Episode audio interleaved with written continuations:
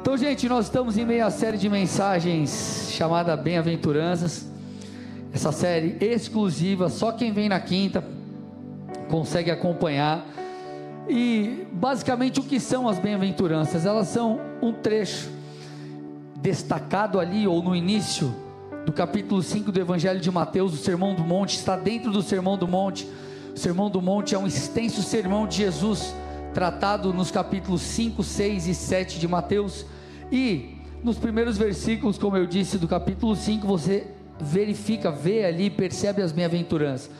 O que são as bem-aventuranças? Elas são, na verdade, é, expõem as qualidades dos verdadeiros discípulos de Cristo. Ali, gente, estão contidas verdades espirituais profundas. Deixa eu te dar uma dica aqui. Posso te dar uma dica preciosa para a sua vida com Deus? Sim ou não? O Evangelho, ou a palavra de Deus, é claro que ela aponta para muitas coisas do seu dia a dia. Toda leitura bíblica, toda interpretação daquilo que você lê precisa gerar uma mudança na sua vida, precisa apontar um destino, precisa te trazer orientação para aquilo que você precisa fazer, deve fazer no seu dia a dia, na sua vida com o seu cônjuge, na, na, na sua questão, é, é, talvez no seu trabalho, nas mais diversas áreas de sua vida. Contudo, escute, nós precisamos ir além de uma simples leitura, você precisa cavar fundo, porque quando você cava fundo, você começa a perceber verdades que você antes desconhecia, você entende porquê de coisas e você passa a buscar por um aprendizado espiritual. A Bíblia deixa de ser simplesmente um, um, livro que te orienta em coisas básicas, mas você passa a buscar a Deus de todo o coração e a conhecê-lo. Por isso que eu estou sempre aqui indicando livros, por isso que eu estou sempre fazendo isso com vocês, para que vocês cresçam nisso. E a bem-aventuranças, as bem-aventuranças, elas falam sobre isso. Por quê? Porque quando você lê, você ao fazer uma leitura superficial, já percebe coisas interessantes.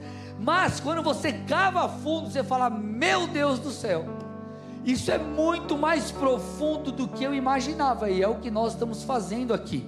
Só para você ter noção, nós temos aqui praticamente a cada versículo, cada bem-aventurança, falado aqui por muitos minutos.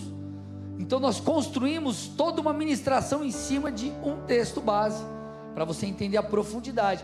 Nós já estudamos sobre os mansos, nós já estudamos sobre os pobres em espírito, também é, falamos sobre os que choram são bem-aventurados porque serão consolados. E hoje eu quero, como eu tenho pouco tempo, até o final do ano aí para tratar todas, eu quero compilar, eu quero conectar duas bem-aventuranças. E elas estão nos versículos 6 e versículo 8 do capítulo 5, abra lá comigo Mateus 5, 6. Diz assim: Bem-aventurados os que têm fome e sede de justiça, porque serão saciados. E aí você passa para o versículo 8: Bem-aventurados os limpos de coração, porque eles verão a Deus. Quando você se depara com esses dois textos, é, obviamente que eles falam de coisas distintas, talvez no primeiro momento você pense assim, cara, como que o pastor vai ligar uma coisa a outra? Mas irmão, deixa eu te falar, há uma profunda ligação entre esses textos, e essa é a minha missão hoje. Conectá-los e você compreender verdades espirituais tremendas. Jesus está dizendo que bem-aventurados ou felizes são os que têm fome e sede de justiça, esses serão saciados. E também diz que bem-aventurados são os limpos de coração, porque eles verão a Deus. Primeira coisa que eu quero trabalhar, primeiro versículo aqui é o versículo 6. Nós precisamos, é, é para compreendermos essa questão de fome e sede de justiça e ser saciado, nós precisamos compreender o que significa fome e sede. Obviamente, gente, Jesus não está falando de algo literal, tudo bem? Você tem que ter fome, é, é, sede no sentido de, de, de, de, de comer ou de beber, ele está fazendo uso de uma figura de linguagem. Isso é interessante você compreender, porque você consegue conectar com outros textos da Bíblia. Por exemplo, lá no Salmo 63, acho que foi até o salmo que o Zé usou para abrir o culto aqui. Davi diz assim: ó, a minha alma tem sede de ti, o meu corpo te almeja, Então ele está falando sobre uma fome espiritual. Então Jesus está falando assim para mim para você: ei, você precisa espiritualmente ter um desejo, você precisa espiritualmente anelar, desejar, buscar por justiça.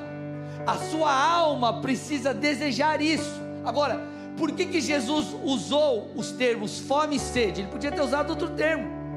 Ele poderia ter falado: ó, é, vamos lá, tenha desejo por justiça, busque justiça, acredite e trabalhe para que haja justiça. Não, ele usou os termos fome e sede, por quê?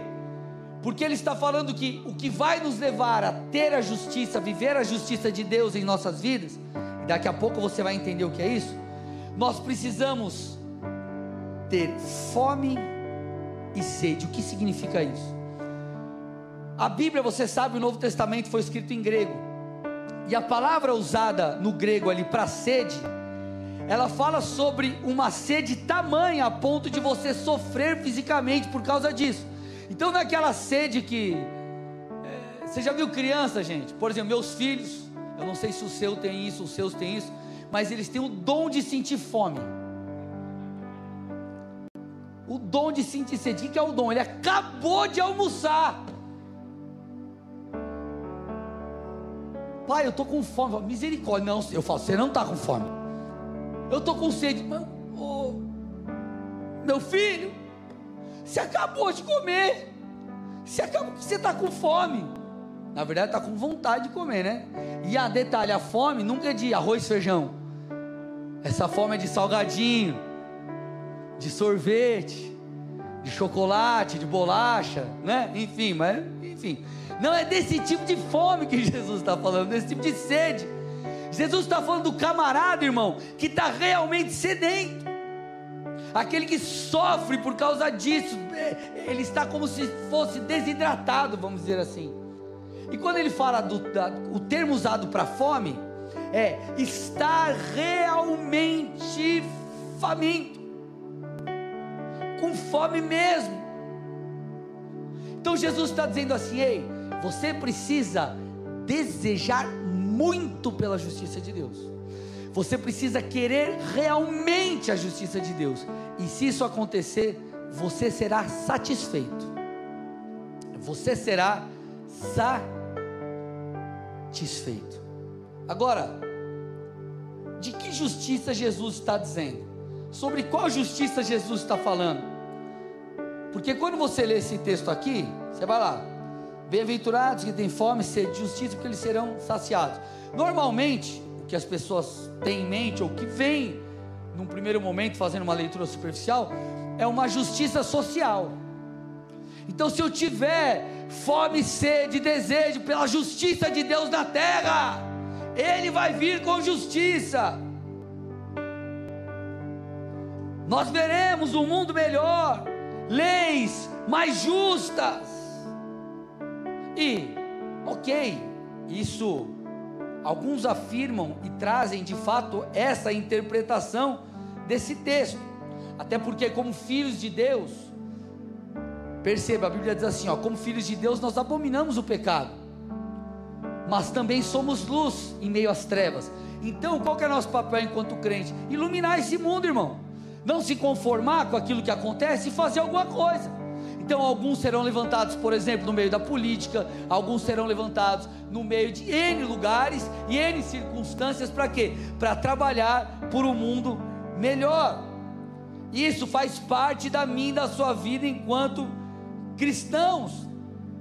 Porque quem tem fome e sede de justiça, luta contra o pecado e promove o bem. O próprio Jesus disse: nós devemos orar para que o reino de Deus venha à terra. E o reino de Deus é um reino de justiça, é um reino de, de, de bênçãos, é um reino de favor de Deus, é um reino que influencia essa terra. Ok, tudo isso é bíblico.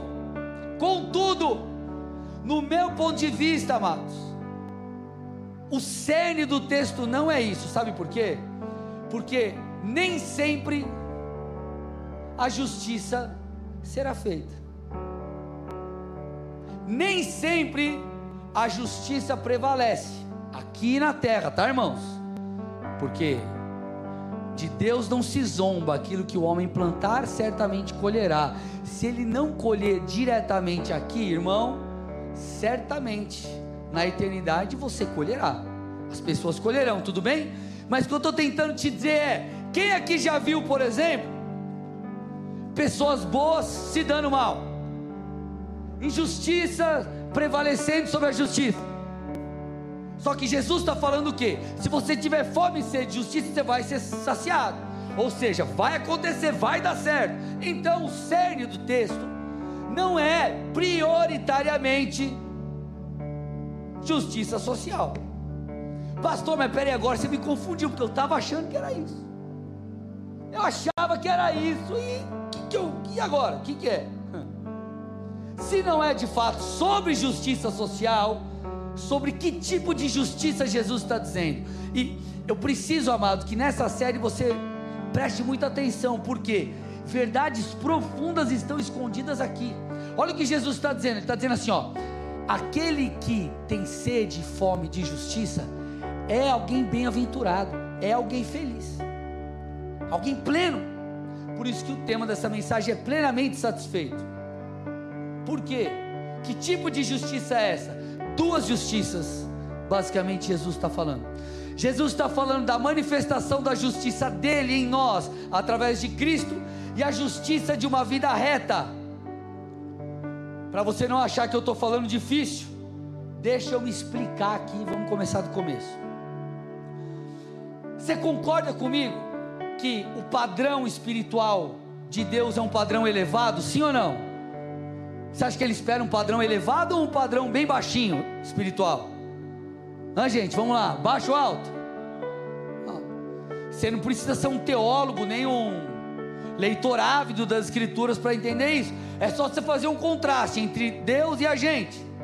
Deus é santo, Deus é perfeito, Deus é reto, Deus é justo e nós somos pecadores.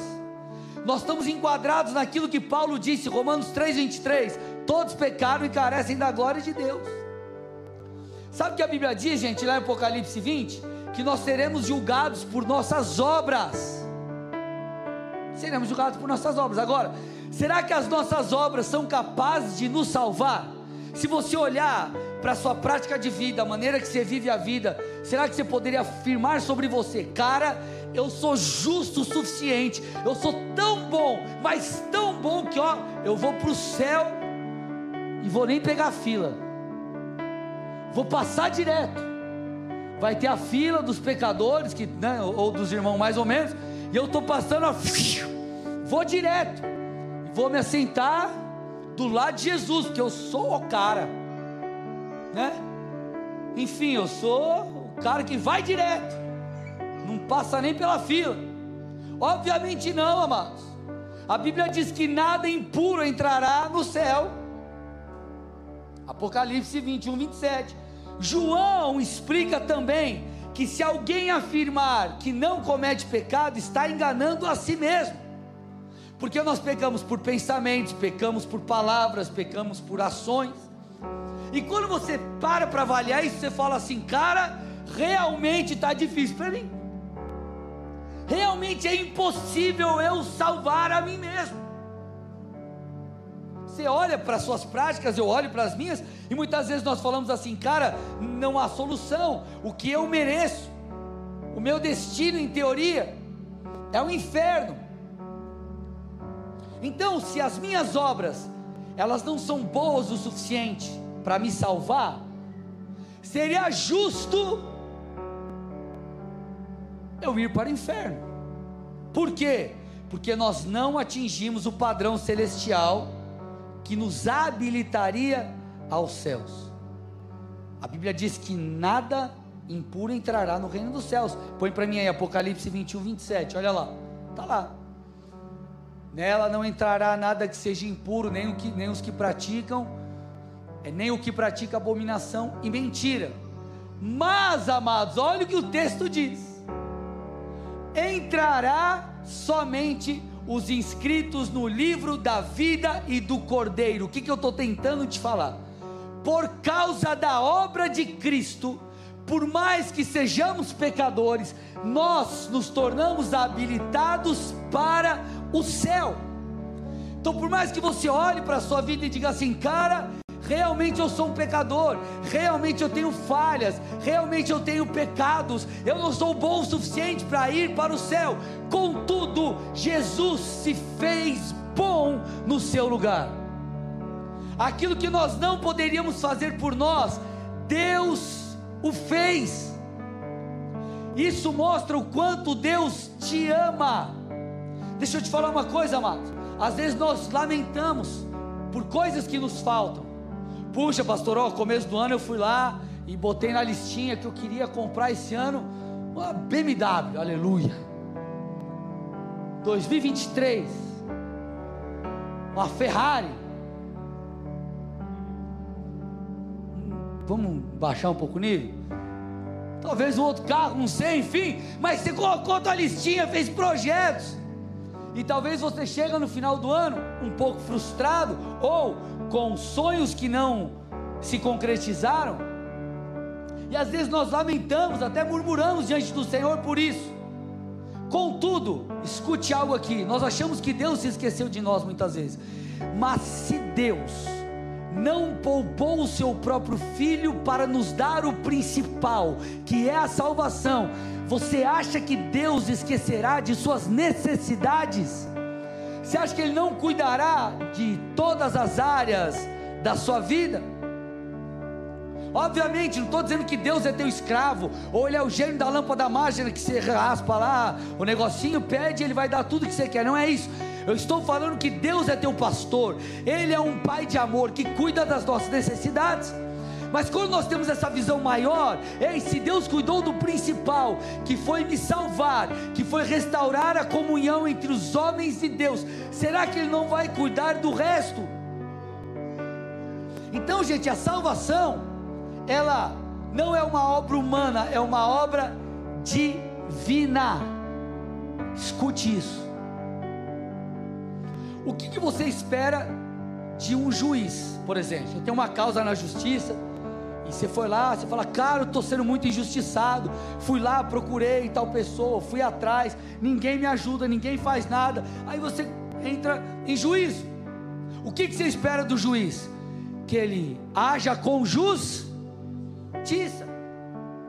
Você espera o que de um juiz? Que ele puna os infratores e proteja os justos, ok? Nós esperamos isso de um juiz. Logo deveríamos ou devemos esperar isso de Deus, porque Ele é o justo juiz. E se Ele é o justo juiz e pune a injustiça, Ele deveria nos punir pelos nossos erros, nos punir eternamente por nossos pecados. Porém, Deus é tão bom que Ele pega alguém justo, presta atenção. Deus, enquanto justo juiz, pune o pecador e protege o justo. Sabe o que ele fez? Em vez, em, em vez de proteger o filho que era justo, ele trocou o filho de lugar conosco, pecadores. Ele colocou o filho no nosso lugar, o puniu pelos nossos pecados e nos protegeu por causa da obra de Jesus. Foi isso que ele fez. É como se você tivesse, meu irmão, uma dívida. Você tem uma dívida. Tá indo lá ao banco tomar teu carro. Aí chega o irmão do seu lado, aleluia, olha para ele e fala: Deixa Deus te usar, meu irmão. Ele chega lá e fala: Não, não, não, não, quanto que ele está devendo aí? X mil, aqui, Pix. O irmão está tão acostumado a semear, a pagar quantias altas, que não tem nem bloco ali no Pix. Ele só põe aqui, pay. Pagou a dívida, quitou a dívida. Sabe o que Jesus disse quando ele completou a sua obra na cruz? Ele disse: Está consumado, está pago. E sabe o que a Bíblia diz? Que ele entregou o seu espírito. Jesus, ele não, entenda o que eu estou dizendo aqui, ele não foi morto, ele se entregou. Jesus se entregou por nós para que a dívida espiritual fosse que o que, que eu estou tentando te dizer? uma das facetas da justiça que Jesus está falando nessa bem-aventurança é essa. Ele está falando: ei, se você desejar a justiça de Deus na sua vida, se você buscar, você será satisfeito. Sabe o que Jesus está dizendo? A salvação está disponível a todos. Se você desejar, se você tiver sede, a ponto de se arrepender, a ponto de clamar, a ponto de confessá-lo como seu único e suficiente Senhor e Salvador, isso vai se cumprir. Então, essa, amados, é uma mensagem de esperança. Eu quero que você olhe para o seu passado. Talvez, se lembrando das suas épocas em trevas, você dizia sobre si mesmo: Eu não tenho jeito, não. Talvez familiares, pessoas queridas que te amam, amigos, falam: Esse cara não tem jeito, não, mas para Deus tem jeito. Para Deus tem jeito.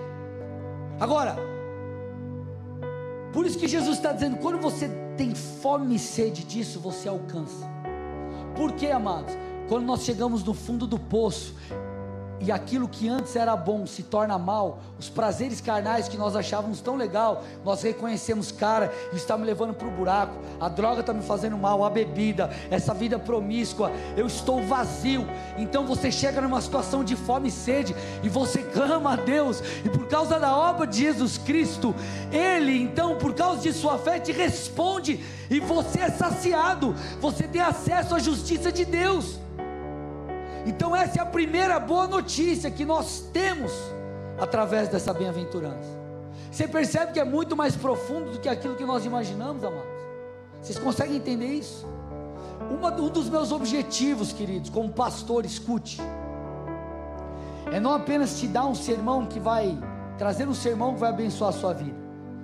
O meu intuito, tentando trazer uma ministração mais profunda, é despertar em você desejo de ir além. Então eu espero que isso aconteça com você. Então essa é a primeira faceta da justiça de Deus. A segunda é a justiça de uma vida reta. A justiça de uma vida reta. Deixa eu te falar. Sabe o que o Senhor espera de mim, de você? Que nós vivamos segundo as Escrituras. Ele espera de mim, de você, enquanto cristãos que vivamos, amados, uma vida moralmente reta, que nós não vivamos uma vida promíscua, uma vida pecaminosa. A Bíblia diz assim, ó, que nós devemos ser imitadores de Cristo. Jesus fala que nós devemos carregar a nossa cruz e segui-lo. Nós devemos seguir os seus passos, andar como ele andou, agir como ele agiu. A Bíblia diz que nós não devemos nos conformar com este século, ou seja, com a cultura, com o pecado na sociedade, com aquilo que está ou que vai contra a palavra, mas todo mundo diz que está ok. A Bíblia diz que nós devemos pensar com a mente de Cristo, conforme as Escrituras diz. Então, o que Jesus está falando a mim e a você, quando ele diz: Bem-aventurados que têm sede de fome de justiça, porque eles serão saciados, ele está dizendo: Você será feliz você se sentirá pleno, você se sentirá satisfeito, alegre, quando você viver segundo a palavra de Deus. Deixa eu te falar uma coisa, amado, presta atenção aqui, aumenta o retorno para mim.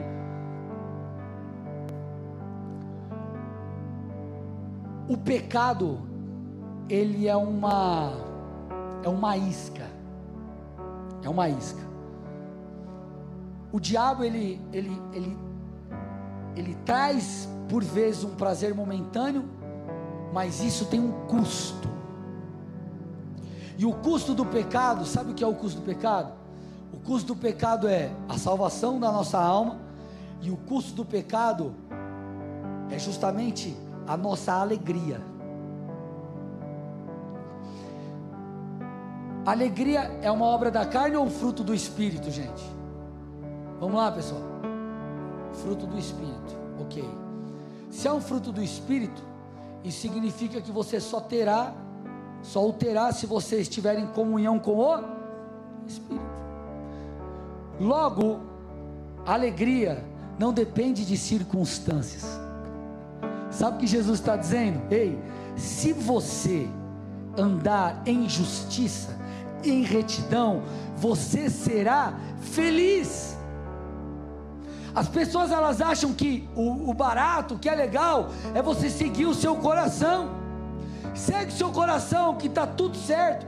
A vida é uma só. Aproveite-a. Sabe de nada, inocente.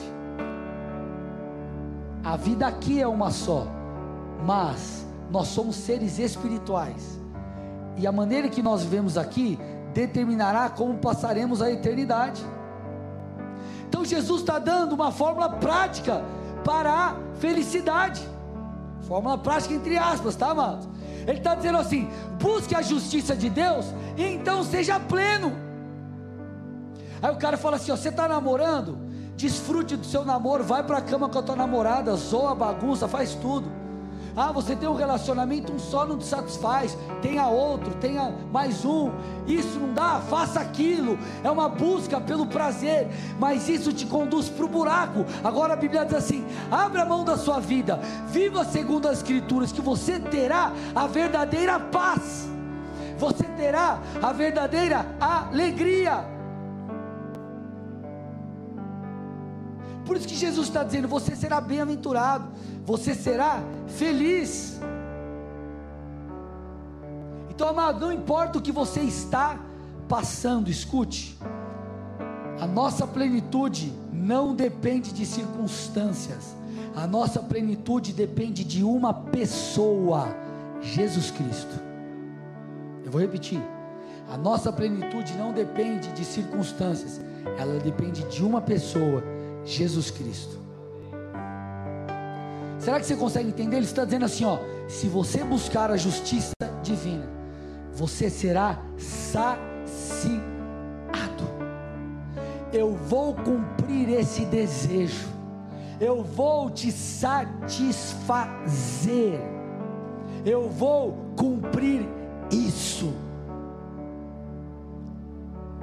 Essa, inclusive, é uma mensagem de, de, de esperança quanto à mudança da sua própria vida. Talvez você está vivendo uma fase onde você diz assim, pastor, esse ano eu lutei contra um tipo de pecado, ou esse ano eu lutei contra o meu temperamento, esse ano eu lutei contra algo específico na minha vida. Eu sei que eu preciso mudar, mas eu me sinto como alguém já sem esperança. Jesus está dizendo: se você realmente desejar e buscar isso, eu vou satisfazer você eu vou trazer isso sobre ti, isso será cumprido. Talvez você tenha lutado contra algum vício, você entrou aqui, você acha que não tem mais esperança para você. Jesus está dizendo: se você tiver fome e sede da minha justiça, eu satisfarei você.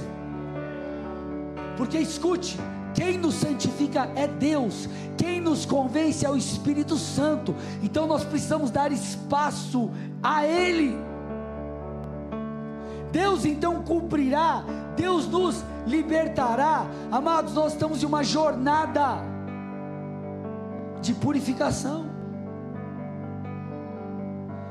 Nós estamos percorrendo um caminho que vai durar toda a nossa vida, onde nós somos guiados por essa estrada de honrar a Deus com as nossas atitudes. Só que muitas vezes nessa jornada, nós nos frustramos, inclusive, contra nós mesmos. Eu não sei se você já se sentiu assim, mas eu já me vi nessa fala de Paulo. Põe Romanos 7,24 aí para mim. Olha lá, ó. Romanos 7,24.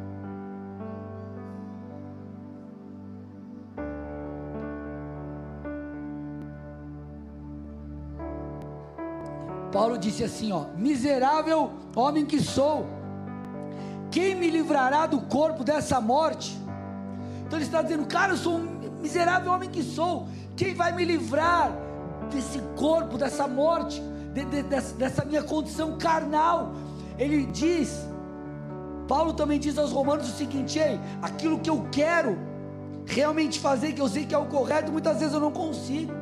E aquilo que eu sei que eu não devo fazer, isso sim eu estou fazendo. Paulo fala sobre essa luta interior. E muitas vezes nós nos sentimos assim. Só que Jesus está prometendo a mim e a você. Se nós desejarmos de todo o coração a justiça de Deus e a buscarmos, nós seremos satisfeitos. Ele vai cumprir em nossas vidas.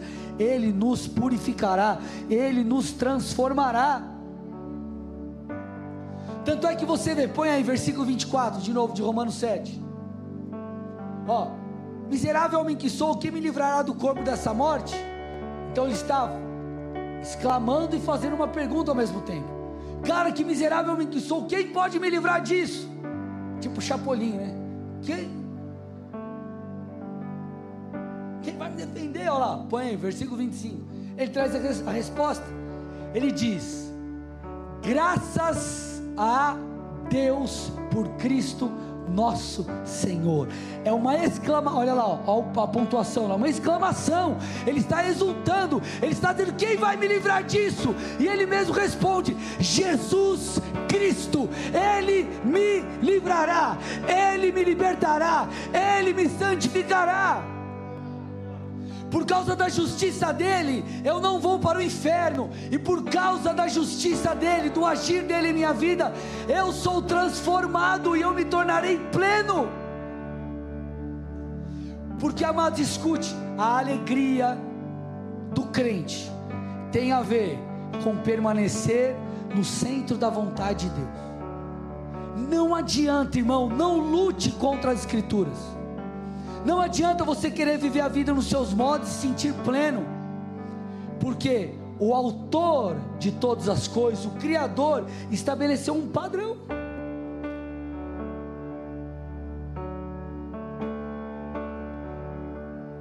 Ele estabeleceu um padrão e nós precisamos seguir o padrão de Deus. Agora, sabe o que é o mais incrível nisso tudo?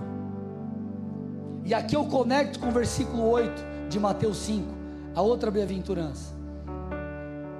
Vivermos segundo a justiça de Deus, buscando mudança de vida, buscando santificação, buscando viver segundo as Escrituras. Olha o que Jesus promete. Põe para mim aí versículo 8 de Mateus 5. Bem-aventurados os limpos de coração, porque eles verão a Deus. Esse é o principal. Deixa eu te falar uma coisa. A vida com Deus não tem a ver com religião. Tem a ver com isso aqui, ó. Ah, eu sou evangélico, eu sou católico, eu sou budista, eu sou isso, eu sou aquilo. Não tem a ver com isso, não é religião. Tem a ver com um caminho para o Pai. Tem a ver com conhecer a Deus. Tem a ver com ter intimidade com o nosso Criador. É sobre isso que Jesus está dizendo, e Ele está falando que vai possibilitar você de ver Deus, de se relacionar com Deus, é a santidade. A santidade. O escritor de Hebreus diz isso, Hebreus 12, 14. Procurem viver em paz com todos e busquem a santificação, sem a qual ninguém verá o Senhor. Deixa eu te falar uma coisa aqui, irmãos. As pessoas confundem experiências com Deus com intimidade com Ele. Elas acham que ter experiências é igual ter intimidade. E não é uma verdade. Essa não é uma verdade. Muitas vezes as pessoas elas estão em pecado. O crente está lá em pecado, mas vem a um culto e Deus fala com ele. Deus fala com ela. Só que qual que é a lógica que é criada na cabeça da pessoa? Poxa, peraí. Se eu estou vivendo a vida do meu jeito, eu vou no culto, Deus fala comigo, então eu não preciso mudar. Eu não preciso me santificar. Eu não preciso mudar o meu comportamento. Eu posso continuar mentindo, eu posso continuar fazendo tudo o que eu faço. Mas vamos lá, amados, entenda algo aqui, ó. Se o pecado não fosse algo que de fato desagrada a Deus, o Pai não teria enviado Jesus para morrer justamente por esses pecados. Jesus veio e precisou morrer em nosso lugar por causa do pecado. Você acha que Deus quer que a gente continue em pecado? Obviamente não, então as pessoas elas acham não, mas eu tive uma experiência aqui com Deus, então tá tudo bem, eu não preciso mudar. Deixa eu te falar uma coisa, você pode até ter uma experiência com Deus, mas isso é totalmente diferente de ter intimidade com Ele. É totalmente diferente. Quando você tem intimidade com Deus, a relação é outra. Você escuta, discerne os projetos que Ele tem para você. Você recebe auxílio nos momentos difíceis. Você recebe direção quando você precisa. Você desfruta de uma comunhão real e genuína. O relacionamento que Deus quer ter com você é o relacionamento de intimidade, não é um relacionamento de troca.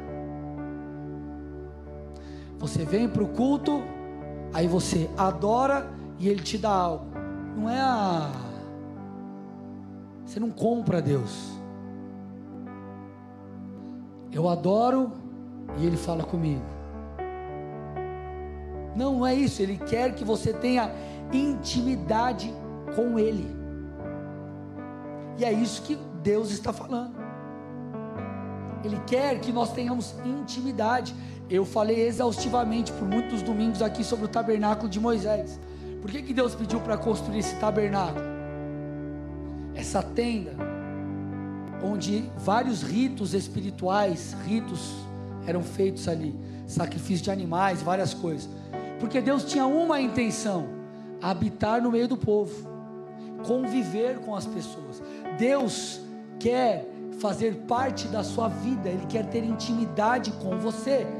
Agora, o que o texto está dizendo é que quem terá intimidade, que é um nível acima da experiência, são os limpos de coração. Os limpos de coração verão a Deus. Aqueles que vivem a justiça, segundo a justiça de Deus, serão saciados. Olha a conexão. Agora, preste atenção que eu estou indo para o final aqui. Limpos, limpos de coração, põe o texto para mim de Mateus, Mateus 5, 8. Limpos de coração, essa palavra, limpos, ela vem do grego kataros, e o significado ali é sem mistura, é algo puro. Quando você toma aquele cafezinho puro, o que, que é o café puro? Café puro, sem leite, puro e sem açúcar, meu irmão, aleluia. Ô glória, sem mistura, puro. Sabe o que Jesus está dizendo? Quem vai ver a Deus é o limpo de coração, é o puro, é o sem mistura, é aquele que não tem uma devoção dividida. Hum. O que, é a devoção dividida? Estou com o pé na igreja, estou com o pé no mundo. O que, que a Bíblia diz? Você não pode adorar a dois senhores, porque ou você vai se voltar a um ou a outro. Então Jesus está dizendo: Você quer me ver? Você não pode estar dividido. Por isso que Tiago disse, Tiago 4,8: Cheguem perto de Deus e Ele se chegará a vocês.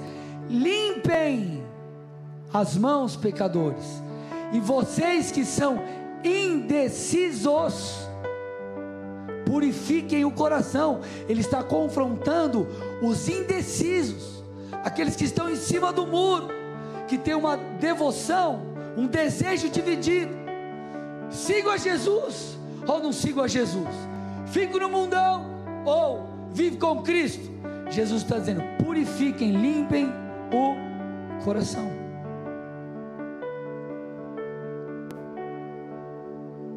Se você voltar uns versículos, olha o que Tiago disse, versículo 4 de Tiago 4. Gente infiel, vocês não sabem que a amizade do mundo é inimizade contra Deus? Aquele, pois, que quiser ser amigo do mundo, torna-se inimigo de Deus. Que, é inimigo do mundo. Ele está falando que você então tudo que é aí de fora é errado. Não posso jogar um videogame, não posso jogar futebol, não posso achar boné ou nada. Não é isso, não, irmão. Ele está falando de padrões morais, ok? Ele está falando daquilo que fere as Escrituras. E ele está confrontando os seus leitores a tomarem uma posição. Põe o capítulo 4, versículo 8 na revista atualizada aí para mim. Olha que interessante, amados.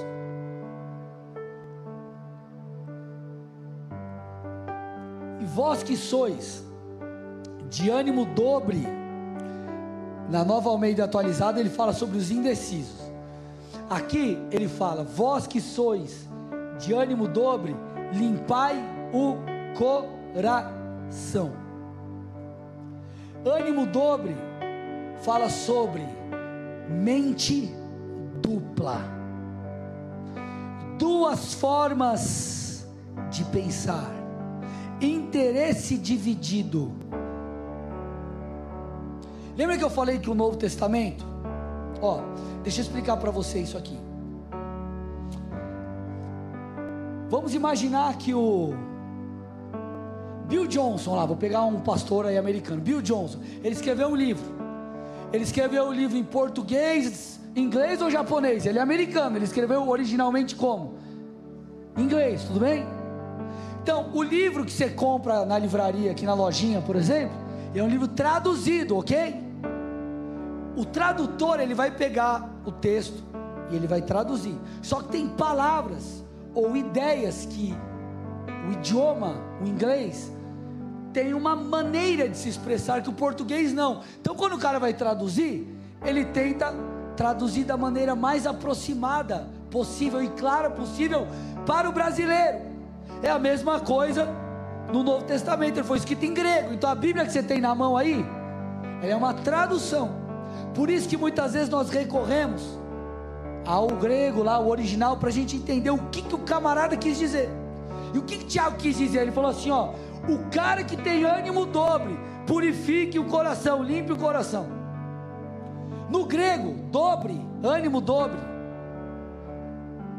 Essa palavra, ela é dispuxos. E ela é composta de duas palavrinhas, presta atenção aqui.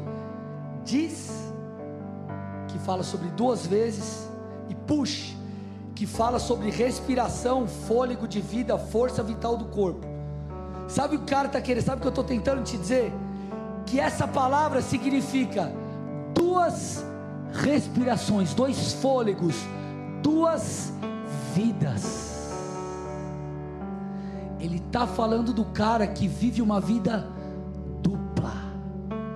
Sabe aquele cara que você vê no filme que você fala, meu Deus, ou aquela história que você escutou naquele programa, Casa de Família, aleluia, você que fica assistindo à tarde, não tem o que fazer, Aí o cara fala: oh, o cara tinha mulher, ele foi, tá 30 anos com a outra mulher. Aí você fala: misericórdia. Aí o nome dele é João, mas na outra família é o Joaquim. Mudou teu nome. Põe peruca. Era atleticano, vira coxa branca. Misericórdia. Vida dupla. Tiago está dizendo: você que tem uma vida dupla, purifique o coração. Porque só assim você verá a Deus. Você está me entendendo que, você está está compreendendo que as bem-aventuranças, elas são muito mais profundas do que nós percebemos. Jesus está dizendo assim, ó, conectando os pontos se você desejar que a minha justiça te alcance, eu vou saciar você, eu vou transformar a sua vida, eu vou mudar o seu caráter, eu vou mudar o seu temperamento, eu vou mudar as suas vontades, eu vou te limpar, eu vou te libertar, eu vou te purificar. Você será pleno e satisfeito, você será feliz, mas muito mais do que isso, você me verá, você terá intimidade comigo só que para isso nós precisamos purificar o coração. O nosso desejo, as nossas vontades precisam ser mudadas. Por isso que os Salmos 86, verso 11, na tradução brasileira, diz assim: Dispõe o meu coração para só temer o teu nome. Jesus está dizendo: Você quer ter intimidade comigo? Me ame acima de todas as outras coisas. Por que, que você acha que a Bíblia diz?